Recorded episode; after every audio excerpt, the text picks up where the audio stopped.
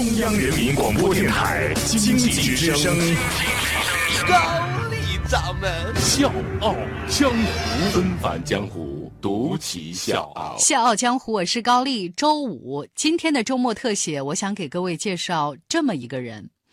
去世四年以后，他的故事才被我们知道。很长一段时间，大家说起他都会说：“啊，呃，那是清华的一位退休老教授。”在他待了大半辈子的清华园里面，也很少有人知道他的故事。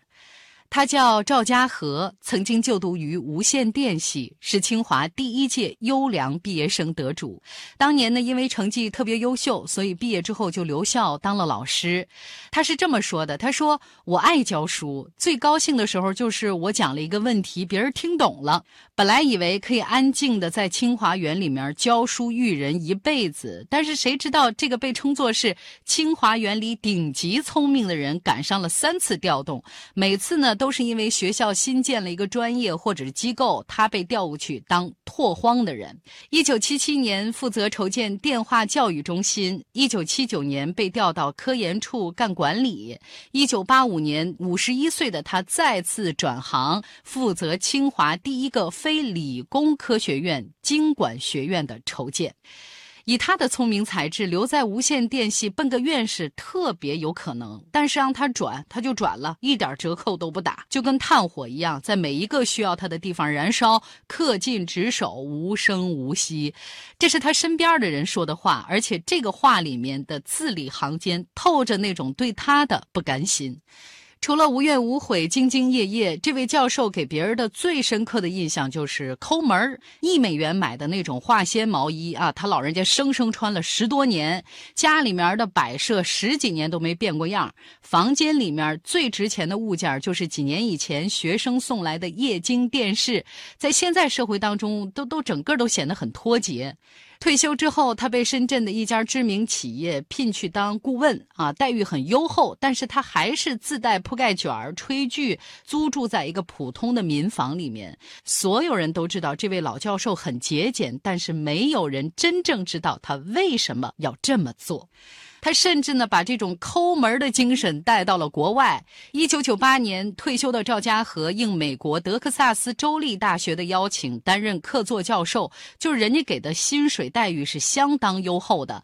很多身边的人也感慨啊，觉得很欣慰，说：“哎呦，赵老师颐养天年的好日子终于来了。”但是人们不知道的是，即便在美国，他们吃的也是那种最便宜的鸡腿然后老先生就留下了一个后遗症，再也不想吃鸡肉了。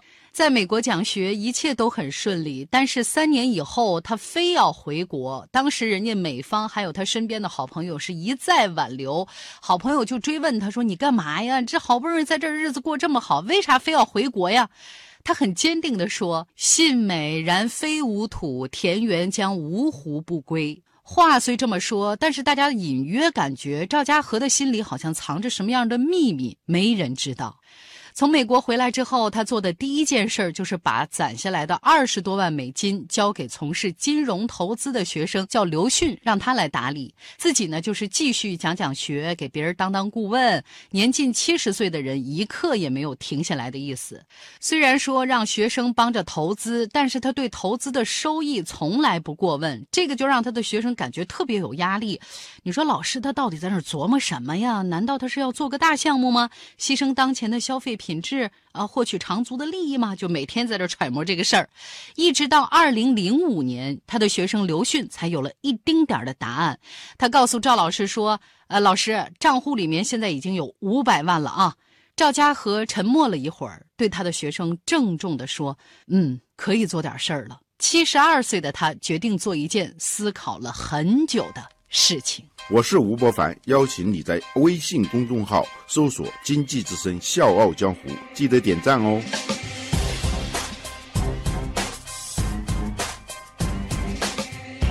这件事情就是捐资助学。跟其他捐资助学的人不一样的是，为了做好这件事儿，七十多岁的赵家和跑去搞实地调研，亲自了解贫寒学生的生活状况。每次搭公共汽车出去考察，回来都累得连话都不想说。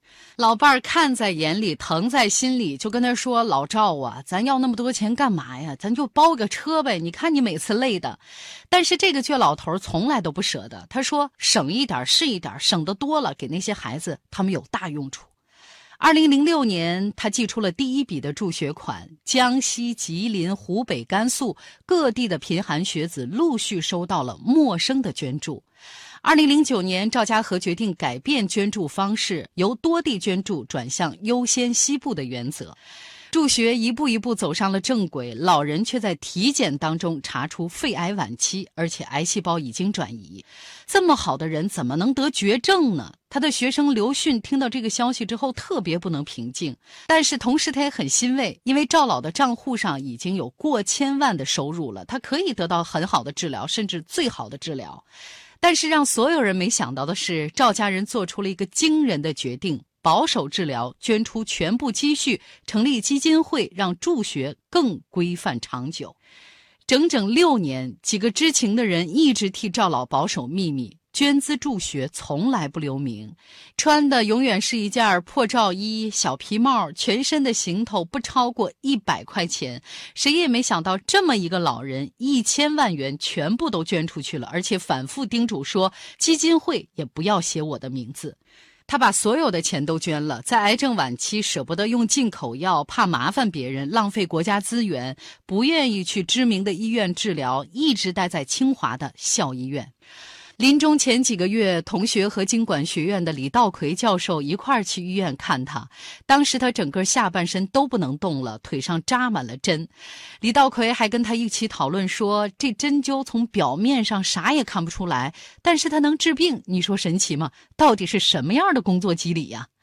老赵乐了，说：“我这样，到时候我把自己呢也捐出去，让医生好好看看他们到底是怎么 work 的。”几个月以后，二零一二年的七月二十二号，赵老走了。他捐了他所有能捐的东西，就连自己饱受折磨的身体也捐了，只剩下一套自己住的房子留给儿女，还特意在遗嘱里面叮嘱说，要卖房也只能卖给学校。赵老离世之后，人们只知道一位清华大学的老教授走了，但是很少有人知道他捐出了一千五百多万元，隐姓埋名救助了两千两百零四名贫寒学子。清华大学也出于对老人的尊重，从来没有张扬。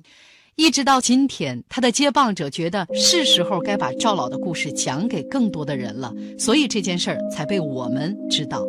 从二零零六年到二零一六年。今年是这位节衣缩食的老教授捐资助学十周年，我们应该认识他，记住他，他叫赵家和。小江湖是高丽，祝你周末愉快，下周见。趁着你还没醒来，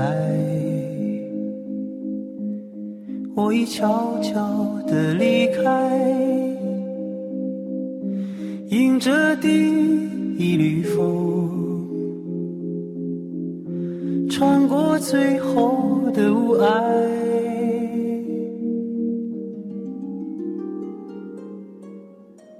黎明还没升起来，心里已经有期待。虽然还有伤痛，早已习惯了忍耐。我听见那天堂鸟已开始了歌唱，跑过来又跑过去的风还在游荡。我看见那梦中人走出彩色的房间，远处渐渐升起不一样的朝。